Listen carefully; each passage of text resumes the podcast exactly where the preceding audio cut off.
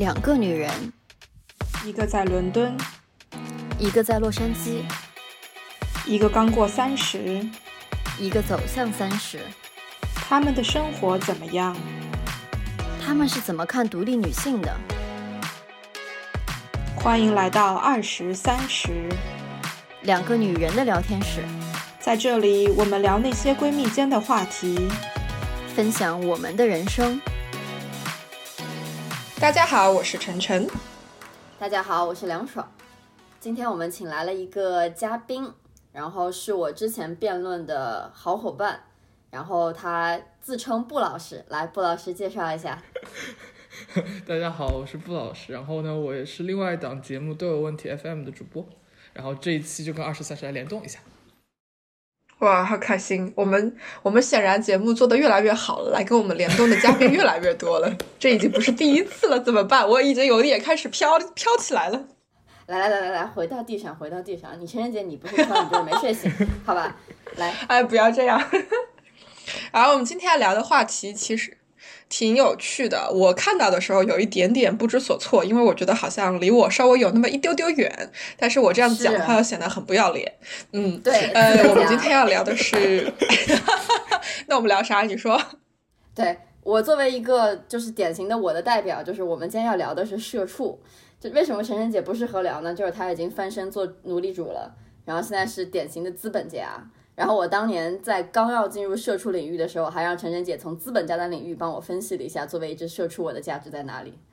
然后我给梁爽的其中的一个建议就是，你的能力还够不上你的野心，请你好好收一下你的心吧。然后我就把我的狐狸尾巴藏了藏，现在还在安心的做我的社畜。这句话真的是。这句话真的是好多我的老板都会这么跟我说，就是比如说我们去实习的时候，第一次，因为我觉得刚毕业的人大家都会有很强烈的野心吧，然后，然后我老板坐下来跟我第一句话就是，请收起你的野心，好好给我干活。嗯，然后我当时还觉得特别有道理，因为他说的口气可能比较温柔，就不是朋友间那种可以吐槽的那种。然后当时哇，他好有魅力，他竟然能够看懂我心里面在想什么。不是啊，这其实是个普遍的现象。就是我自己当初刚刚大学里面出来的时候，也有这种感觉，觉得自己其实就是初生牛犊不怕虎，然后什么都可以冲，什么都可以去试。但是过了一些年之后，你自己回头去看，你就发现哇，自那个时候自己怎么这么虎，怎么这么没有脑子？为什么我会干出这样子的事情？会。就当下已经会有一种就是打自己当当年的那种脸的那种感觉，然后再去看就是来跟我聊天的小姐姐们、小妹妹们，然后包括校友们什么的，你会发现普遍的就是大学生刚刚离开校园的时候都有那样子的一种，其实不能说是很不好的一件事情，其实有一种鸿鹄之志，但是无奈的是你必须要把现实跟你的那个志向之间的那个 gap。稍微收稍微缩小一点点，不然的话你会被现你会被现实打得非常非常的痛苦，这是我的感觉啦。但哦，我同意的，我同意。但其实我觉得啦，就是社畜，我觉得还不是那种初生牛犊不怕虎的感觉。我觉得你当你什么都不怕，你有鸿鹄之志的时候，那不是一个社畜的状态。就是你刚进入职场，你什么都不知道，然后当你工作了一段时间之后。我觉得才进入那种所谓我们今天要聊的那种社畜的状态，就是和志向嘛，好像被消磨的差不多了，发现自己的能力确实够不上野心，然后能力也不够，野心也消磨差不多了，进入了一种很倦怠，然后我觉得反而是有点动力不足的状态。我不知道你们两个怎么理解社畜。这个其实我感觉讲的不是一个时间线吧，就比如说可能刚两个两个状态，一个是你求职的状态，求职的状态的时候，刚毕业的学生，因为他自己专业学择选择的方向很少有专业可能直接能够对口到工作，比如说如果大家是选学学习经济学的。或者是学习更广泛的社科、人文社科之类的，那你其实就业口越来越大。与此同时，就是你就业口很窄，就你能选择申请的东西很多，但与此同时，你能申到的很少。所以这个时候就会有陈晨姐刚才讲的那种，就是我心里面觉得我什么都能做，我贼牛，但是实际上真正去面试的时候，大家觉得你不行，走。就这个这个之间有一个很明显的一个一个 gap 吧。然后，但关于到工作之后，可能那个状态，我觉得我们可以展开来聊一聊，因为我身边每个人的。对，就怎么讲，就他的一个呃心态，在很多不同的阶段有明显的变化。你刚才讲的是其中一种，就比如说你工作之后，你发现你和你自己的生活之间有一个很明显的一个区别。就那有几个方面，一个是就是你对自己工作的想象和当时在 JD 就是在工作介绍上给你做的那个 list 和你真正做的工作之间有一个很明显的差别。JD 上和面试的时候，你总总有一种我什么都要做，我什么都能做，而且我觉得我在这边能够就是就是呃大展宏图，什么都什么都行。但真正做的其实可能很多都是补螺丝钉或者结构各方面都不是特别清楚的工作。然后那个时候就会很明显的觉得，哦，我来这个工作，我读了那七年的书，我出国，我花了这么多钱，我就是来做这个的，然后就 会有一个很明显的心里面上的落落差。然后这部分的落差，可能我不知道，就你们有没有什么具体的例子可以佐证一下？我觉得其实对我来讲还蛮明显的了，不过我觉得也是我我自己选的，就是。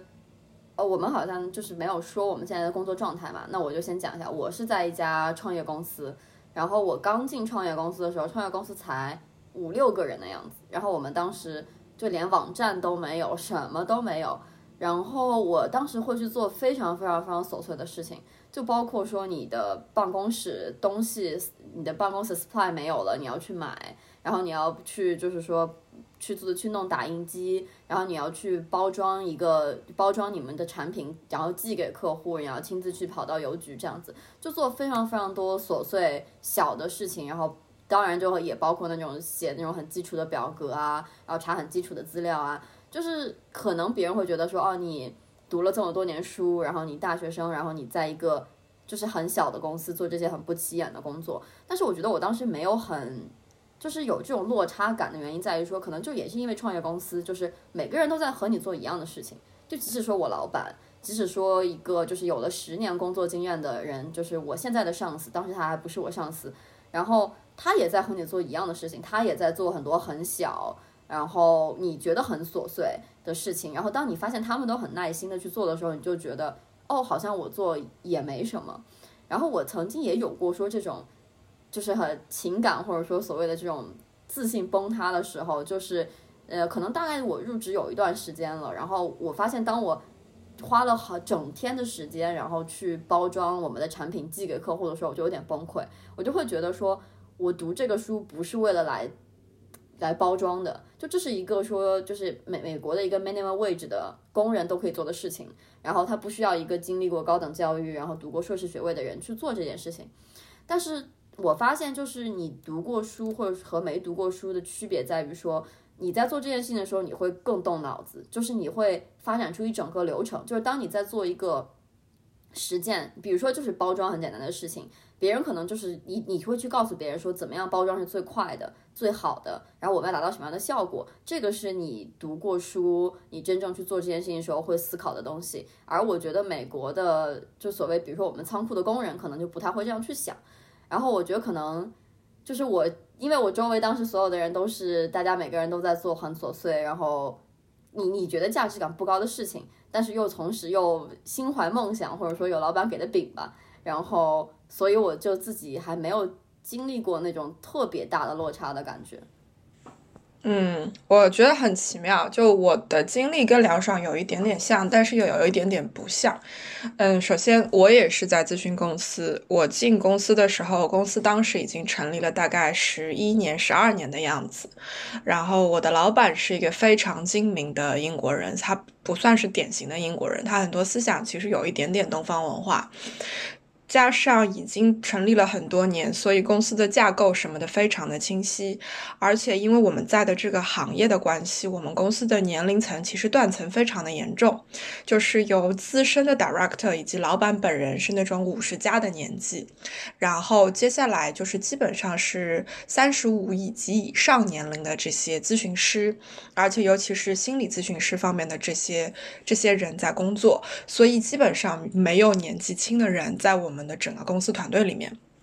我进去的时候是研究生刚刚毕业，所以其实我基本上属于公司最年轻的人之一，所以就变成了跑腿是理所当然是我做的一件事情。我资历最浅，我年纪也最小，再加上我发现我当时有个很大的问题，是一种文化的断层，就是说。我老板他经常会开玩笑说：“晨晨就是不会讲英语啊。”他说的我不会讲英语，就是我对于日常的这种英语真的就是一窍不通。我可以读 journal，我可以读 publication，我可以写 essay，可以写 report，可是我日常跟人沟通真真的能力非常非常的差，我没有办法去开玩笑，没有办法闲聊，small talk 都没有办法。所以我意识到了，就是在我刚进公司的那段时间，其实我在用那个。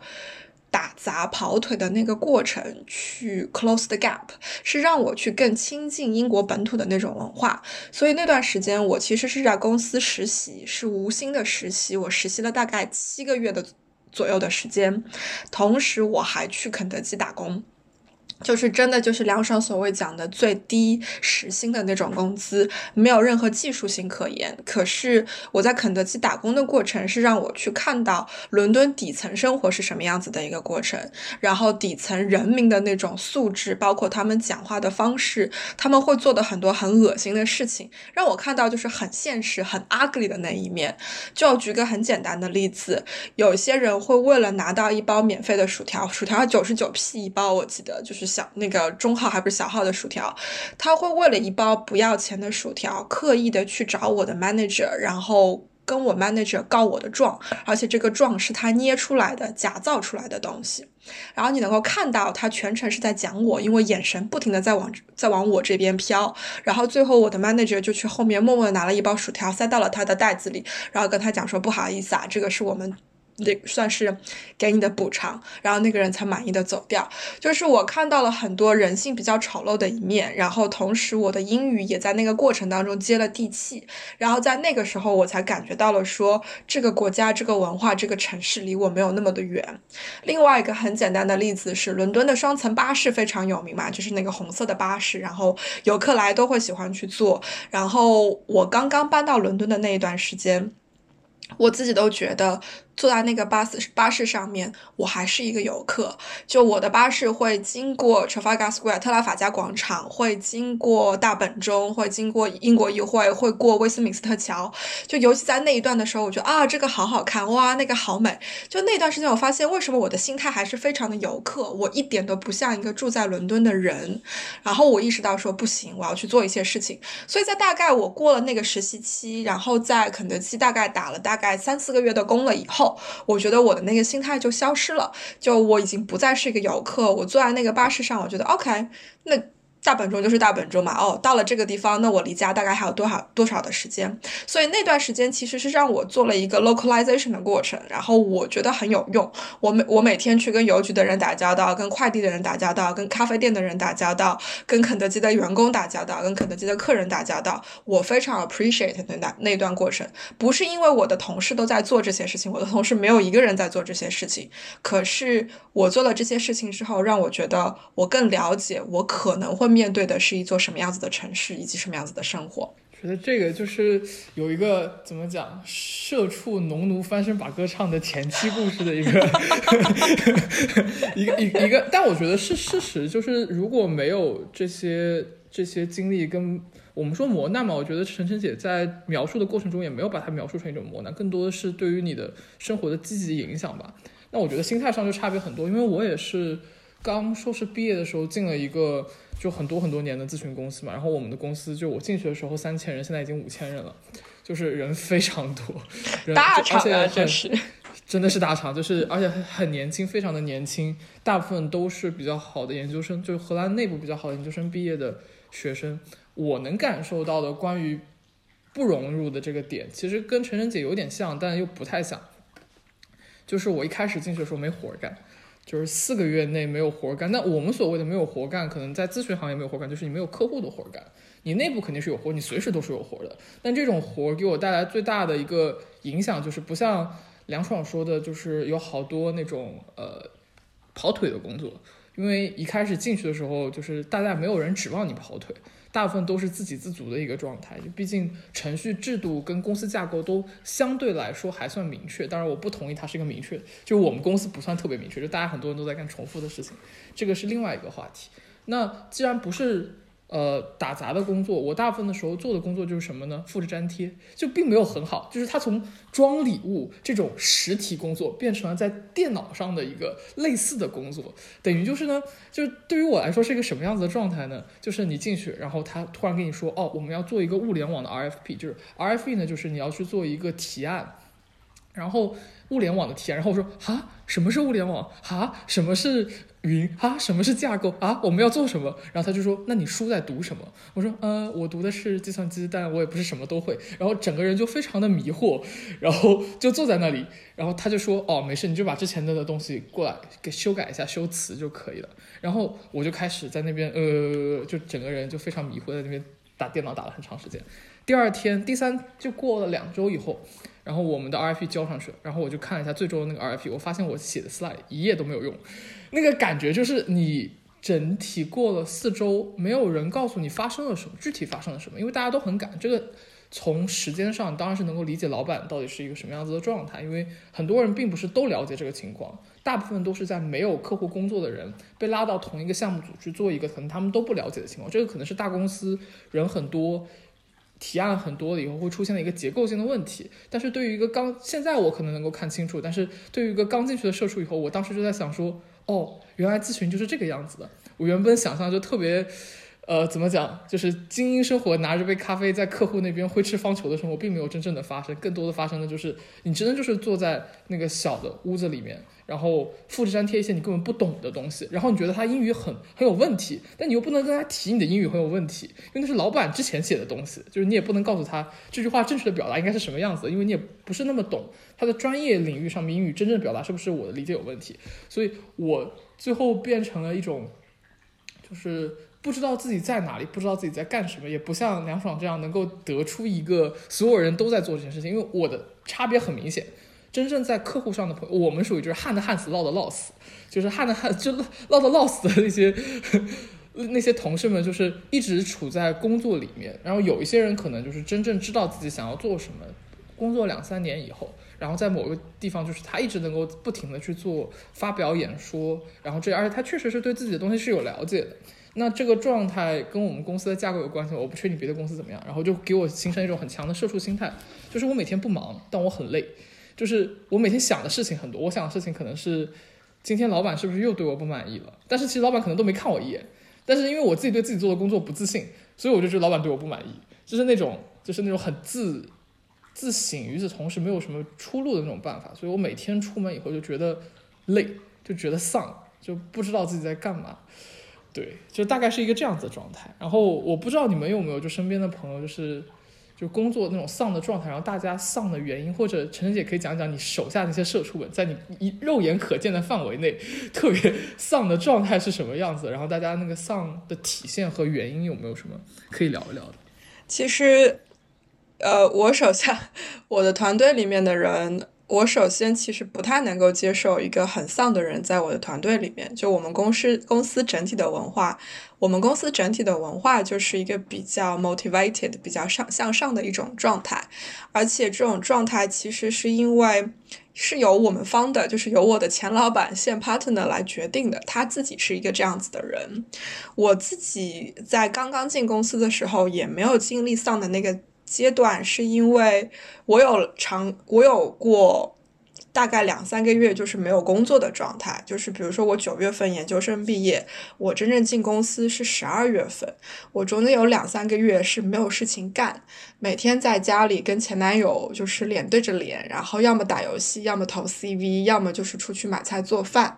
然后当我真的进了公司开始做实习的时候，我觉得好开心，特别特别的开心，因为有了一个每天早上起床的理由，而且这是一个非常好的理由，我可以八点钟睁开。眼睛，然后到了公司之后，有同事跟我聊天，有同事同事教我东西，而且我有事情可以做，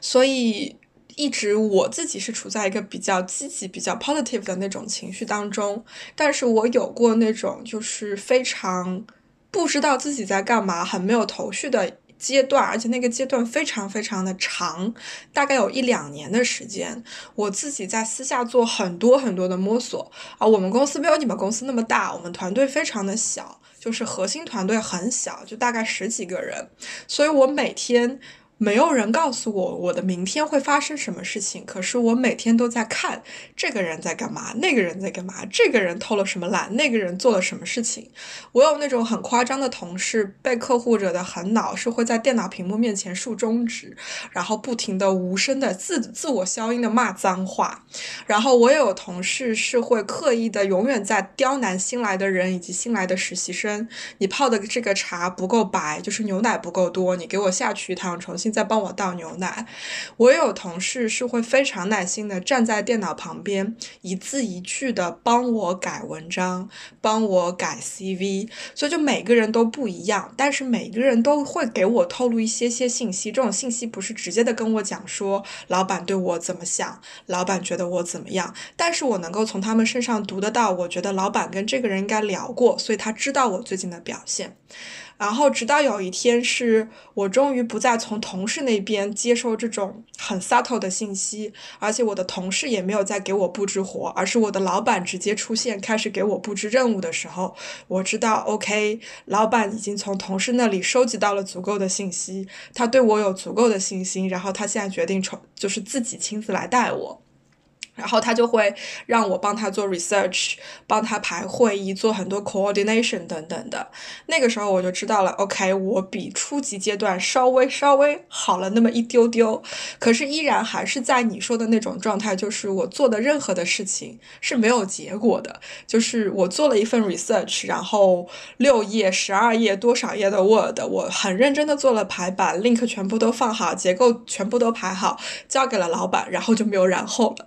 然后就变成某一天，可能过了两三个礼拜，老板终于又出现在了公司。我就问他说：“请问，就是那个到了什么样的阶段？就是有什么东西还可以做吗？”然后他就很简单的一句话说：“It's done, none of your business anymore. Forget about it。”然后就走了。然后就觉得：“哦，好吧，就是。”很多事情是我做了，可是我不知道后面发生了什么，尤其是 research，尤其是 market research。如果是 coordination，那还好，你能够看到那个会实实在在的出现的出现在了 calendar 里面，然后你看到了这些 stakeholder consultation 正在发生，那那个是有结果的。可是前端做的所有的 preparation 都是没有结果，我根本就不知道在发生什么事情。我唯一能够告诉自己的是，我做了这一个 research，然后下一个 research 出现了，依然是给我。做，那就说明我上一个做的是有老板认可的地方，是可取的地方，我是可以继续再往这个方面去好好拓展一下，是有可取之处的。这是我唯一能够找到在 enhance 自己 confidence 的那种那种信息。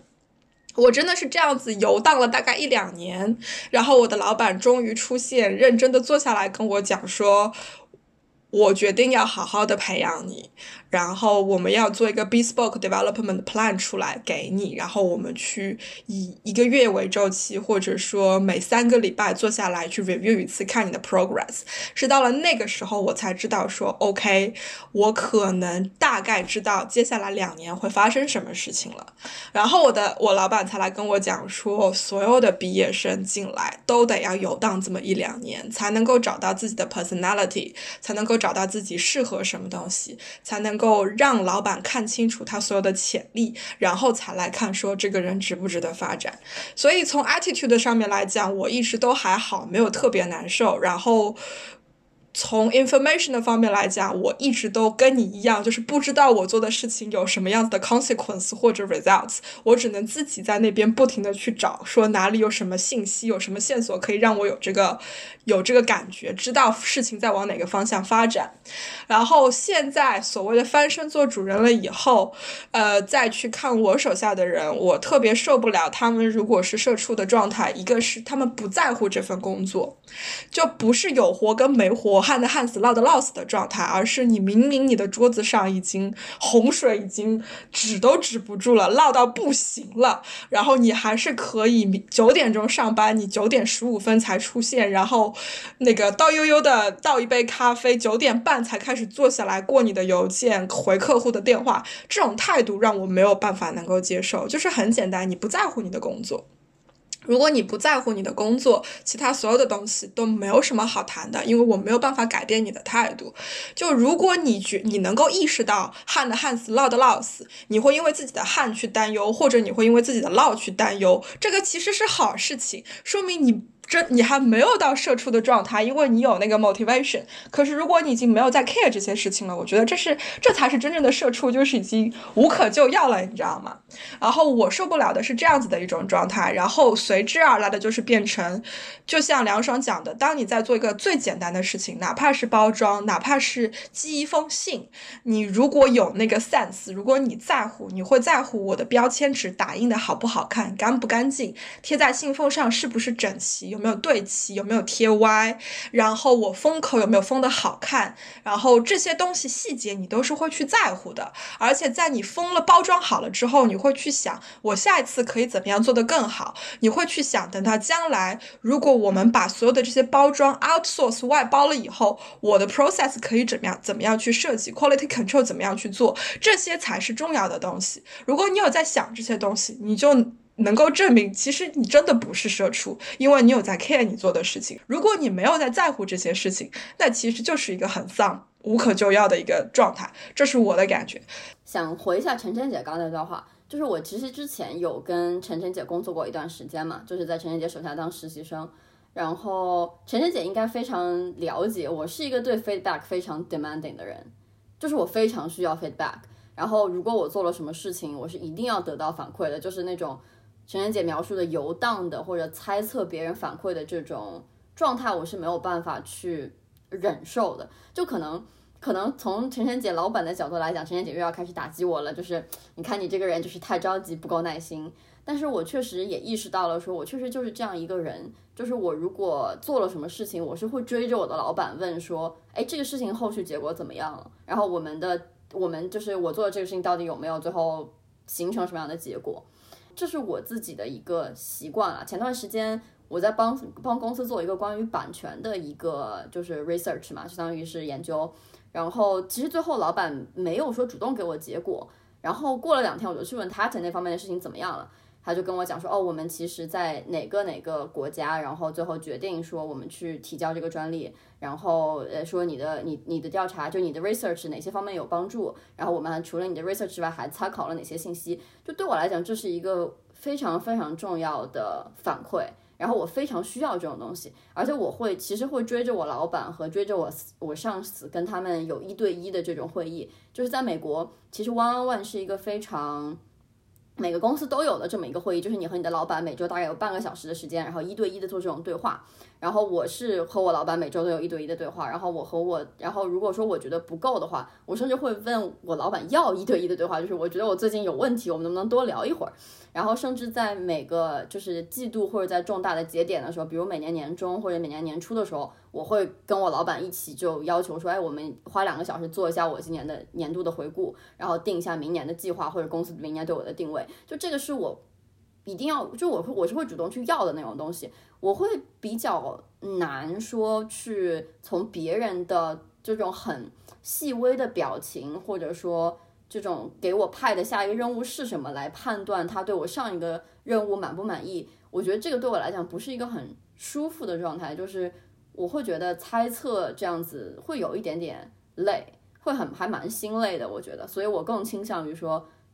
就是直接问这样子。跟我们在的行业有关系啦。你想，你们做的是室外家具，如果客户对你们东西满意，他们会给你好的 comments，好的 feedback。如果他们不满意，他们是会来找你们，跟你们 complain 也好，或者是跟你们交涉也好。我们完全没有这个东西。我们公司的业务是对公，公务员是不会明确的告诉你你做的好还是你做的不好。而且公务员其实很多时候有他们自己的 agenda，就是他们有自己的议程，可能有政治的目的可能有其他的目的，所以你做的很多事情对于他来讲，质量有的时候根本就不是排在第一位的。只要你能够做的事情满足他自己的目的，满足他自己的议程，其他的什么都不重要。由于他们是公务员这种身份，他们不会给我们直接的回馈反馈，所以很多时候我们都是在一个猜测的状态，在看说这个客户对我们满不满意，那个客户对我们有没有什么意见，以及那个客户有自己的什么目的或者议程。等等，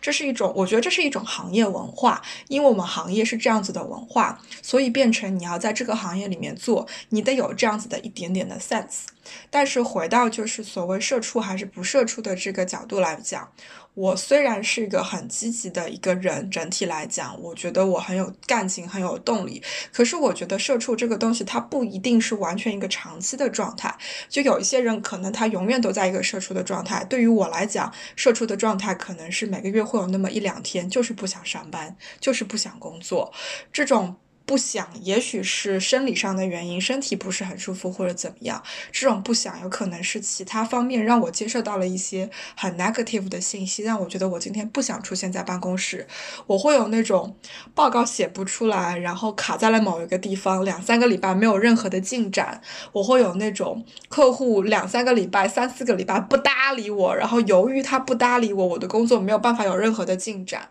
我会有那种在工作上我感觉到我得罪了。什么人？我讲了什么不应该讲的话，或者什么事情我处理的不好，我会有想逃避的时候啊！我不想去面对，我不想要出现，我不想要站在他的面前。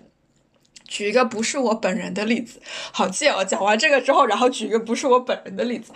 就举一个不是我本人的例子，是我们。当时办公楼里面，其他公司出过一个事情，是新来的一个 admin，等于是做 supporting 的那种角色，不是直接对客户的一个女孩子。她之前没有任何管理咨询公司的这个经验。但是他作为一个英国人，他之前在亚洲生活过很多年，然后有过很好的游历的这种经验，同时他做过销售，做过是不同行业的这种销售，所以你感觉他是一个很会处理人情世故的一个一个状态，应该。结果他有一天在办公室里面，就是在我的这个就职过程当中。职场生涯里面从来没有遇到过的事情，这个姑娘跟他们公司顶级最资深的培训师以及咨询师当着所有人的面吵了一架，然后吵架的理由非常非常的小，就是。他需要那个咨询师的基本个人信息，帮他订机票，就无非就是 full name，就是全名，然后生日、护照信息等等的这一些。然后当时这个咨询师刚好在这个姑娘旁边讲一些别的事情，于是讲完了之后，在他要回自己办公室的时候，这个姑娘就说：“哎，那既然你在这儿了，你把你的信息给我一下，我要帮你订机票。”这个咨询师就觉得。这些所有的信息在公司的系统上都有，你为什么还要来问我？更何况我的护照不在我的身边，我也不知道我的护照号码，你这不是浪费我时间、浪费我精力吗？所以这个咨询师就说：“你就系统上看一下，你没有必要来这样子问我嘛。”姑娘就表示：“你都已经站在这里了，你就顺口跟我说一下，好像也不会掉个头发，那你为什么不说呢？”就这样一件事情，两个人直接当着所有人的面吵翻了，吵翻到。呃，第一个 director 出来和解没有结果，然后第二个 director 不愿意出来和解，因为觉得这太鸡毛蒜皮了，为什么需要我来和解？最后是我的老板，是他们公司的第三个 non exe non executive director 出面来做的和解，把这件事情给撸平下去了。但是从此以后，这个姑娘就不愿意在那间办公室待，她就提出来说：“你能不能帮我换个位置？”我觉得非常的丢脸。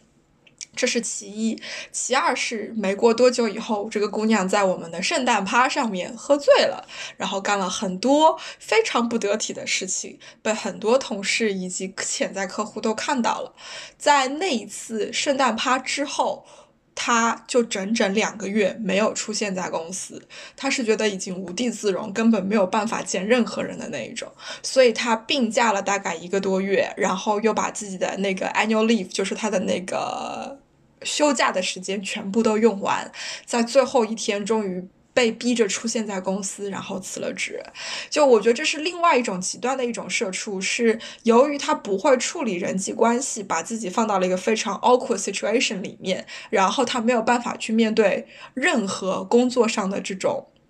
事情也好，人情也好，或者没有办法去面对他自己闯下的这种祸。我其实觉得这是另外一种社畜的表现。我我觉得我们其实对于社畜理解还蛮不一样的，布老师你怎么想？对，就是刚才听完我我们趁着，就是我其实当时也在想一件事情，就是聊到后来我发现大家对于社畜的定义区别特别大，但可能也是因为社畜是一个网络用词吧。你在热搜上热搜上看到大部分的社畜的状态都是一些动图啊、视频啊，或者一些情况表示一个人很丧或者一种。呃一种很很难过的状态。那因为由于这种状态，每个人在工作上的时候都会碰到一些不太好的瞬间，或者有一些事情会让你觉得很不好，所以你对于社畜的理解就会自己根据自己生活工作上的不如意，然后直接连接到社畜这个词，然后从此影响你对于社畜的理解。所以我觉得刚才就很吊诡。我在听梁爽说的时候，我就感觉好像社畜是一个，如果你有一个办法能得到积极反馈的时候，那改变你自己的工作状态。它就是射出这个状态就能发生一个质的变化，但其实对很多人来讲不是这样。我当时正想说不是的时候，陈晨姐又开始说，呃，如果这个人对于自己的工作有个就更好的控制自己的工作状态、工作情绪，那他只要在工作中表现相对来讲得体的时候，他不会永恒的持续在射出状态状态中，他可能会从射出状态中抽离出来。我就发现。也许，其实我并没有不同意你们。也许是我跟你们一样，对于就这种动图跟视频的理解，最后放在我自己身上都是，就是通过自己去想什么样事情会让我们丧，工作中什么样的东西会让我们觉得不舒服，然后每个人去寻求这部分的出解的方式不太一样，就导致大家在讲的时候，我越来越迷惑，越来越迷惑。但现在有一点点想清楚了，就是具体我们当我们在谈论社畜的时候，我们在聊什么。可能是这么这么一个状态。其实我觉得是这样子的，如果你只是放在一个字面的理解的意思来去看的话，只要你是一个打工的身份，只要你是在为别人工作，其实你就是一个社畜的身份。这个身份是不会改变的，它其实就是被压榨的那一方，被剥削的那一方。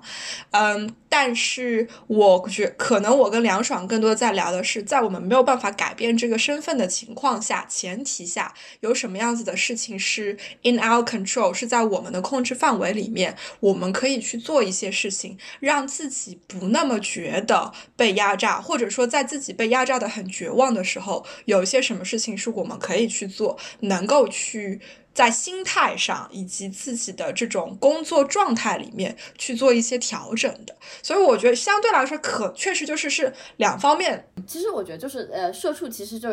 约等于现在所说的打工人，我觉得这个定义其实也没有问题嘛。但是我觉得大家每一个打工人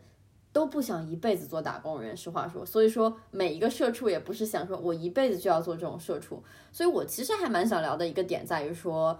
就你们觉得说社畜的出路在哪里，或者说真的有出路吗？难道我们真的就一辈子说就要打工下去吗？说真的，就是我刚才想说的点是，可能梁爽跟陈晨姐都是。呃，经过很好的教育，然后也有很好很体面的工作，所以在你们遇到一个不太好的状态的时候，第一反应可能是出路在哪里，结果是什么，然后我能够通过自身的改变去做一些什么东西。那社畜丧文化这是其中的一部分，就指的是那些经历过一些比较好背景熏陶的人，在知道通过自身改变，尤其是我们的教育体系下面，就是真的得靠自身努力，你才能够通过一场考试去改变你自己的命运吧。大部分人来讲。但社畜可能，我自己的理解哈，涵盖文化可能更广一些。就是大部分的人基本上都是在工作了一段时间以后，你一直持续在一个比较低迷的情绪里面，你可能要调动自己的积极性，去在工作里面保持一种状态。但与此同时，你并没有意识到问题在哪里，更不要说出路在什么地方。这就是为什么大家看到丧或者一些比较长。常规的一个状态的时候，你就会引起很强的共鸣跟共情。所以，就是寻求结果跟出路这部分是，呃，怎么讲？是我们经历不好的事情，但也也是一个很好的品质了。你已经在想出路了。很长一段时间，可能有一部分身边的人甚至不会去想出路是什么，可能只是说我体会到了一个这样子的状态，然后我感觉到了不好。那。这样子的一部分人不能说就是他们没有去寻求改变或者什么样子，你跟他们讲去寻求改变，他们不一定听得进去，更多的是觉得哎，没已经这样了，还能怎么样呢？对吧？我觉得这可能是社畜的另一面，我们就只是说尽量的能够更圆的说一下，就是不同的社畜，不然就社畜社畜，当然也是从我们的视角去出发，这个也没有什么特别大的问题，而且。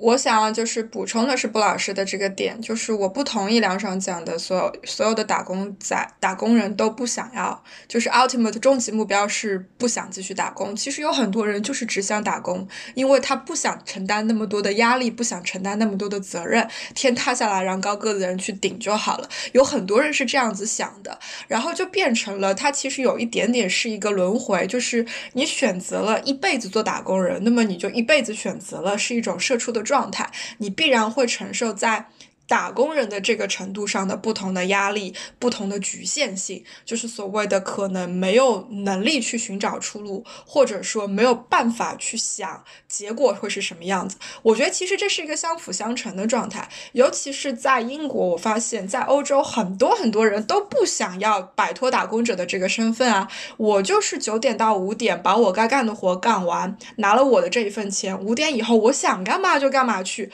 我不需要去考虑工作其。他所有的东西，这种社畜状态是很常见的一种状态，尤其是在欧洲，我是这样子觉得的。就你不大大部分的欧洲人没有那种动力，没有那种想要去寻找出路的这种 motivation 啊。我觉得这种人也不能算是社畜吧，实话讲，就是这种说把生活和工作分得很开的这种，就就美国也有大量的这样子的人，就是四五十岁，然后坐在一个都不算，就 maybe 是一个中层的岗位，然后就就想这样做一辈子，他也。他就觉得只要我不被开就好了，然后他其实还可以业余生活非常的丰富，就是我不太觉得说选择这种生活方式的人是社畜了，我觉得他们是找到了自己比较喜欢也比较适合的生活方式，我倒觉得他们是在享受生活了。我觉得可能你们俩讲其实都是对的，就是某种程度上最后社畜走出社畜状态，或者是就是走出工作低潮或者工作忧郁的一个状态，可能就是要跟自己和解吧。就你最终还是得去找到你自己，你不能什么都要嘛。就像晨晨姐刚才讲的，就你不能在想要说不受管控的同时不要责任，你也不能在不能再就是想要一切，就是你想要钱、想要权、想要自己走出社畜状态的的同时，然后也需要你工作、生活各方面都得到平衡。就是当你选择了某一条路，然后你觉得这是你自己想要的路，也许心里面会有波荡，但是你觉得 OK，那可能你就已经摆脱了一种就是不受自控的社畜状态。我觉得可能我的理解啊，当然当然也还是会有偏颇，就是呃，社畜就是不在你自己的控制范围内，工作或者生活给你带来的影响，然后导致你自己整个人的状态非常的低迷，但你自己却找不着出路。然后，当你已经积极的寻求出路，可能不管从从谁的生活经验上得到一些帮助了以后，他之后的路可能就是后社畜时代。希望更多人都能进入后社畜时代，就这么这么一个情况。我其实觉得我们三个在这里聊，因为呃，我们三个其实都不在国内工作嘛，然后社畜其实是一个国内的环境下生长起来的这么一个网络词汇。我其实当时我在国内有过一段是在大厂的经历。我我就会我会把它描述为我的社畜经历，是因为我当时需要非常早起，然后搭地铁去上班，大概地铁上要花费四十五四十五到五十分钟，然后在那四十五到五十分钟，我需要不断的浏览当天的科技新闻，因为我当天的就工作里面会用到这些信息，然后我需要向我的就是当时的 leader，然后去讲说今天有什么样的东西我们可以做。然后白天也就非常的辛苦，然后下班大概也是晚上七八点，然后再坐大概四十五到五十分钟的，就是地铁再回到家。然后我当时的感觉就是，我的生活除了工作和睡觉没有其他的部分。然后甚至说我当时周六有时有有的时候我在周末的时候都需要说随时待命。然后我当时感觉就是我需要 twenty four seven 在微信上面，然后。我我就是感觉说每天上下班这个地铁的过程让我非常的痛苦，我就觉得我还没有到公司，我的血槽都已经空了一半，所以那个其实是我心里觉得的，就是可能最有直观感受的社畜的状态。但其实我们三个都现在并不生活在那样的一个状态里面，然后我觉得那个可能更接近于说布老师所说的那种，我觉得我的生活失去了掌控，而我又没有办法寻找出路，因为我真的没有。其他的时间去思考我的出路在哪里，因为我的时间真的都被工作填满了。我觉得对，是这样子的。与此同时，其实，在就用欧洲举例子，真的就是很很不对于相对于在工国内工作的朋友听起来就会很那个啥，但其实也类似啊。就是你你每天工作有有的时候你可能会从早上七点工作到晚上十一点，然后英国那边其实加班有一些人，就比如说如果你在投行的话，你加班也还是加的挺严重。我经常会有朋友在 ins 上面。show，嗯，第三个通宵的 晚上或者什么样子的状态，我觉得不管，就像陈晨姐刚才讲的，就是一个工作积极性的问题。这样，我觉得是这样，就是英国这一边，就布老师刚刚讲，像投行什么的话，其实确实社畜的状态更普遍，而且看行业，呃，比比如说律师也是这样子的一个状况。我有一个律师朋友，经常的，他的常态就是每天早上八点钟开始工作，然后到第二天早上凌晨两三点钟结束。然后她的男朋友虽然跟她生活在一起，可能整整一个星期，除了吃饭的时间见不到她任何面。啊，包括我自己有一个前任。任他是在这个 PE 里面做，他的状态也是每一天基本上早七点到晚十二点，永远都在电话会议上，永远都在呃面呃现实会议上，永远都在去开会的路上等等。就那种状态，真的就是完全不在你的控制范围内，就是变成了你没有任何的私人时间，你连想看场球赛、想听一首歌、看一集什么电视剧的时间都没有，因为你吃饭的时间可能都是一边吃着一边在打 conco 的那种。情况，而且当你真的好不容易周末可以稍微休息一下的时候，你那些时间拿来补觉都根本不够，因为你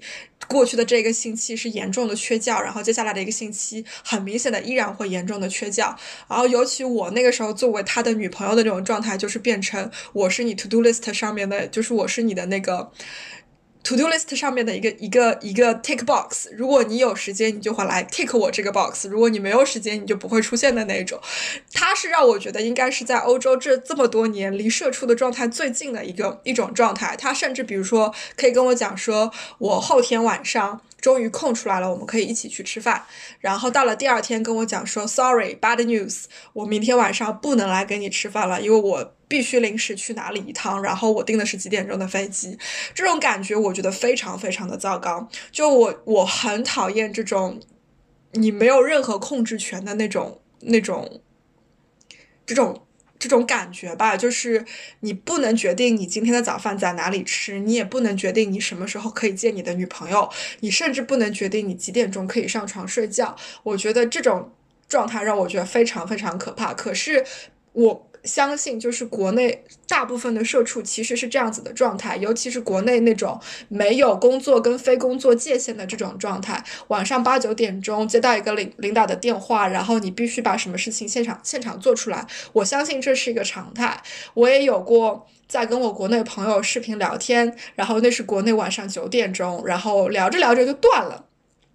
过了十分钟，他给我打回来说：“对不起啊，刚刚我那个上司给我打了个电话，给我布置了个工作，所以我不能跟你继续聊下去了。我现在得去工作。”我当时整个就感觉下巴都掉了，你知道吗？我觉得这是什么情况？居然还可以这个样子的吗？你的领导太不尊重你的私人时间了。后来我才意识到，哦，不对，这是在这不是在英国，这是完全是两码事情。在这边我是完全不敢做这种事情的，好吧？即使是晚上九点钟有临时的事情，我也会先发他消息，而且必须语气非常的好，Sorry 啊。打扰你一下，现在有没有空啊？我知道不是提前跟你讲的，但是我们突然出了个幺蛾子，你能不能现在抽一点时间帮我赶快看一下？就是领导是完全一个求人的那种状态，才可以把这种事情紧赶慢赶的赶出来，所以。我觉得确实，这种文化，社畜文化就相对来说主流来讲更亚洲一些。日本，我我相信也非常的普遍；韩国，我相信也非常的普遍。在欧洲的我们，在美洲的我们，相对来讲就有那么一点点距离啦。我觉得其实晨晨也讲到了一个非常关键的社畜的点，就是所谓的掌控感。我觉得这个可能是说，我会觉得在我心里定义社畜比较关键的一个点吧，就是。因为我在创业圈嘛，所以我见过大量的创业者。就我爸妈是自己做生意的，然后我老板是自己创业的，然后我男朋友也是自己创业的。他们都是从早忙到晚，就是早八晚十一，可能是一个非常经常的状态。然后就包括我老板，我男朋友最近也是一疯狂的加班，然后几个周末都没有连着休。但我不会把他们定义为社畜，我觉得就是这个是他们主动要去忙的一份事业。然后他们对自己生活的是有掌掌控感的，就是我可以决定说这个项目我做还是不做，然后这个事情我接还是不接。然后他们选择接，是因为他们觉得他们要做这件事情。然后像我爸妈，可能就是也会也会在某些时候选择说，可能这一单生意我就不接了，然后我去做别的事情。我觉得这个掌控感其实并不能完全由说你工作的时长来定义，我觉得更多的是说。你在很多事情上能不能这个决定是不是你说了算的？就比如说，如果说我的工作时长不能由我自己说了算，那我就是对我的生活没有掌控感。但如果就像在国外，比如说我的我的非工作之外的时间是受到尊重的，那我其实对这部分时间有掌控感，我觉得也不能完全算是一个社畜的状态。但是在国内，我觉得就是很多。周围的小伙伴，尤其是应届生，我觉得他们属于两个都没有的状态，就是我既没有生产资料，不能够决定说我哪一些项目去做，哪些项目不能去做，我又没有对自己时间的掌控感，我需要我的时间 twenty four seven available，呃，对我的领导，然后我需要就是领导每次微信给我发信息，我都要在五分钟之内回复他，就是我觉得这种双重掌控感的失去，我觉得可能是这种我我心里所定义的这种社畜的状态。大家都在讲说关于你自己身体的，就是关于你自己身体意志的，的的的。我们讲 ownership 掌控感，掌控感是一个掌控掌控感嘛，更多的是你自己是不是有所有权，就是你有没有感觉到自己权利真正在实行嘛。然后这部分从我们刚进公司的人的状态来，真的是需要一些时间跟过程去反馈的。就比如说，我想到了一个例子，但可能有一点不太一样。就是之前我有一个朋友，我有一个朋友，在自己六个月长长一段时间里面没有工作的时候，他就会去跟他自己国内的朋友说：“我觉得我好焦虑，我整个人状态特别的不好，我每天待在自己的房间里面，我不愿意出去，我觉得我自己没有价值，我也不知道我在这两年到底是为了什么。”其实这个跟我们之前讲的故事是相关的，点在于国内的朋友他们的反驳是：“不，你已经很幸福了。”你想想，我们我们每天工作，早上就比如说早七点，晚十一点，我女朋友还怎么怎么怎么样，我生活里面我爸妈还跟我说什么事情。当我们去回过头去看这些事情的时候，意识不到掌控感以后，你会发现，就比如我那个朋友跟我讲说啊，我觉得他们都不懂我，所以我没有办法跟他们进行交流。但可能其实是大家在意识这个问题的时候，大家只是有对自己的状态进行一种描述。但没有真的去想说，发生这种状态了以后，对于他们来讲，真正失去的东西是什么？我换了某一种状态，比如说，很多朋友会从荷兰决定回国，我觉得回国不是一个错误的决定，也不是一个对的决定。可能真正决定这件事情本身，更多的是你带着什么样的心态回去，和你最后的选择是什么样子的嘛？那。大家的第一反应是我要回去，回去了以后可能就是真的没有意识到掌控感这件事情本身，单纯去换一个环境。就比如我那个朋友是从国内的银行出来的，就他受不了自己作为螺丝钉的生活，每天做类似的事情，然后来这里了以后受不了没有工作的状态，就每天没有事情做，然后他就就整个人就非常的，他就告诉我，他觉得说。我很矛盾，我的矛盾点在于，我觉得这个我也不喜欢，那个我不喜欢，我受了两个极端，但我感觉我又过了两个正常人都会过的生活，但我不知道我最终喜欢的是什么。我觉得希望他也能听听刚才你们俩已经讲过的这部分的东西。我觉得这部有这样的意识，可能真的会对他有一个比较积极的影响。但接下来的问题就是，是不是所有人都能够找到自己工作的控制感，或者环境是不是允许你们找到自己的控制感？觉得这个就是一个无解的问题了。嗯，我觉得完全没有解，而且即使你在一个大家周围的人都很有掌控感、很积极、很在努力的寻求突破的环境里面，如果你自己本身主观意识上没有主观能动性的话，你依然会在一个。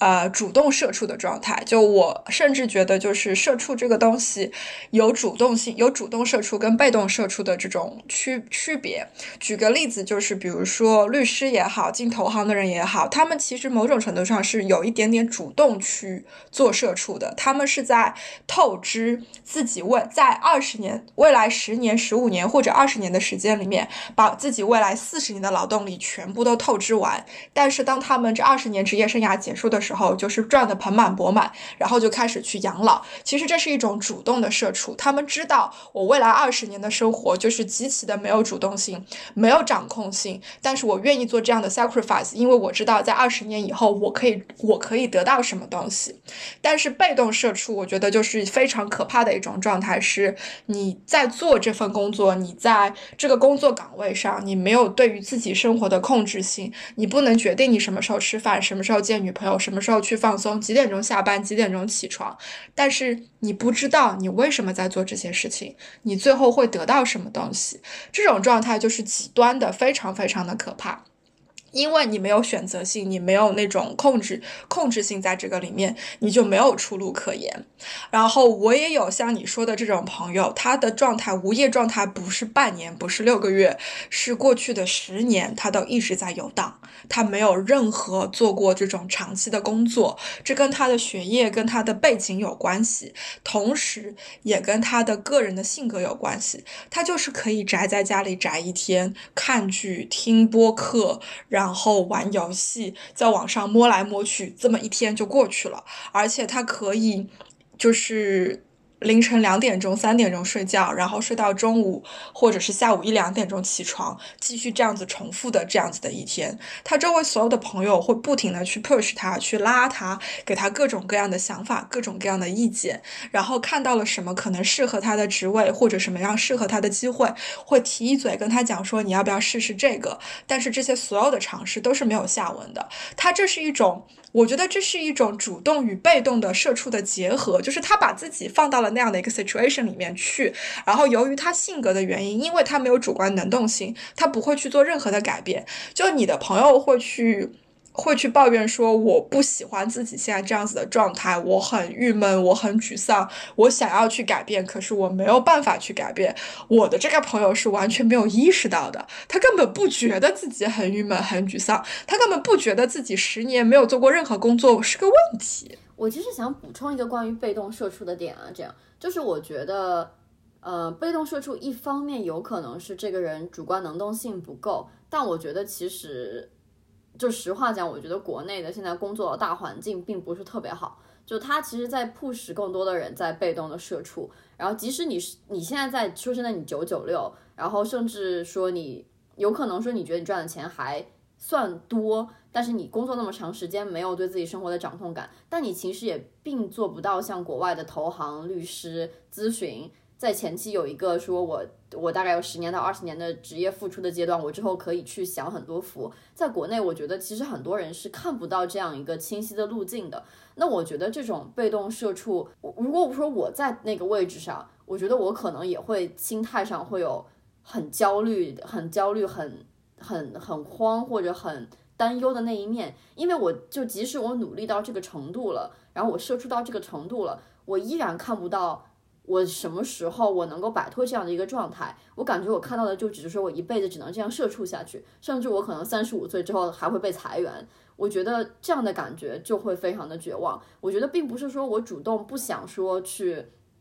努力工作，我不想上进，而是整个的大环境，当别人都九九六的时候。我一个九点上班五点下班的人，我就一定会被淘汰，就一定没有老板会雇佣我。当大家所有人周末都加班的时候，我周末就必须要加班。不是说我不想对生活有掌控性，而这个体制它不允许我对我的生活有掌控性。如果我想反抗的话，其实说真的就是鸡蛋碰墙的一个结果，就是碎的一定是我。那最终结果就是我找不到工作，我那点可怜的想要对我的生活实行掌控感，或者对我的生活控制，给自己留些时间。最后变成了，就是我变成了一个没有工作，在社会上找不到认可的这样一个人，那样就可能是一个更加可怕的状态。我们今天聊了社畜这个话题，大概花了前面十几分钟的时间去摸索到底什么是社畜，然后最后才终于摸索出了一个三个人都比较同意的这个定义，然后就聊了一下，其实讲到了一些，比如说我们觉得更多的是一种主观能动性，社畜这个东西是你如果你自己能够在寻求一些突破、一些改变，也许你的状况没有你想象的那么糟糕，然后同时也有有被动性跟主。动性的社畜，但是我们觉得，比如说很多大环境的驱使下，大部分的社畜其实更多的是一种被动社畜。即使在你有主观能动性，想要去寻求突破、寻求改变的时候，你的大环境也也许就不会允许。可以做到这个样子，我们相对来说幸运一些，是因为我们生活的国家、生活的地方给我们更多可以去做选择的空间，然后有有这种更多的机会去思考，说我可以想要什么样子的生活状态。那我也许已经到了一个有更多自我控制的一种状态下，但是我有很多，依然有很多的束缚，有很多的局限。我的客户要我做什么事情，我是必须要去做的，我没有办法 say no。就。在围墙的另外一边，也许没有你想象的那么美好。然后也像布老师讲的，你其实有的时候是在 trade off，你牺牲了什么东西，也就会得到一些什么东西。我们不可能什么都得得到，更多的时候，你想去衡量的是什么东西对你来讲更重要。然后也希望大家能够早日摆脱一种极其被动的被自己主观以及被外界环境射出的一种状态吧。我觉得这也是我们想要做这些播客的原因之一，是。希望能够有更多的人意识到这样子的一种社会状态以及这种意识形态，然后去寻求一些突破，寻求一些改变。那就非常感谢布老师，梁爽，这是你的朋友，你要不要好好招待一下？要的，我觉得布老师今天特别，就是给我和晨晨姐其实带来了蛮多新的角度的。就是布老师的角度会和我和晨晨姐完全不一样，因为我和晨晨姐两个人都是在小公司。然后就像布老师说的，然后我们两个接受的教育，而且我们两个读的同一个专业嘛，其实，在角度上会非常非常有局局限性。然后我其实非常感谢布老师，就是他引入了新的角度给我们，让我们意识到说，其实我们能够做到我们现在所做的，能够甚至说能够想到说，我们可以通过主观能动去去改变我们的社畜的地位，或者说我们社畜的这种状态，其实都是一种很 privileged 的状态。因为我们接受过教育，我们听得多、见得多，我们在国外，然后我们才能够说花时间去思考、去讨论，说什么样是社畜，如何摆脱社畜，甚至说，甚至说是思考，其实都是一种蛮奢侈的东西。而他提出的角度，更让我意识到说，其实有很多人，他们没有我们现在的这种环境，然后他们更多的是只能就是，就是在。这种社畜的状态里面，而他们也在积极的寻求说如何改变这种状态，而不能。我觉得我们应该更多的去感激，然后我们去我们能做，然后能思考的一些事情。所以感谢布老师的参与。布老师，你再说一下你的那个节目啊什么的呗。啊，这这我正正想说，我说这这大家都提高到这个地方，我要不要把它拉下来一点？那我就说我的我另外一档节目叫做都有问题 FM，主要是讲一些跨文化交流的事情，就是不太像说像我们现在这样去讲我们具体的经历是什么，更多的是比如说当两个完全不同的文化的人冲击在一起了以后，我们每个人在想什么，更多的是行为动机的一些分析吧。然后也感谢两位愿意让我来上这个节目，希望我们。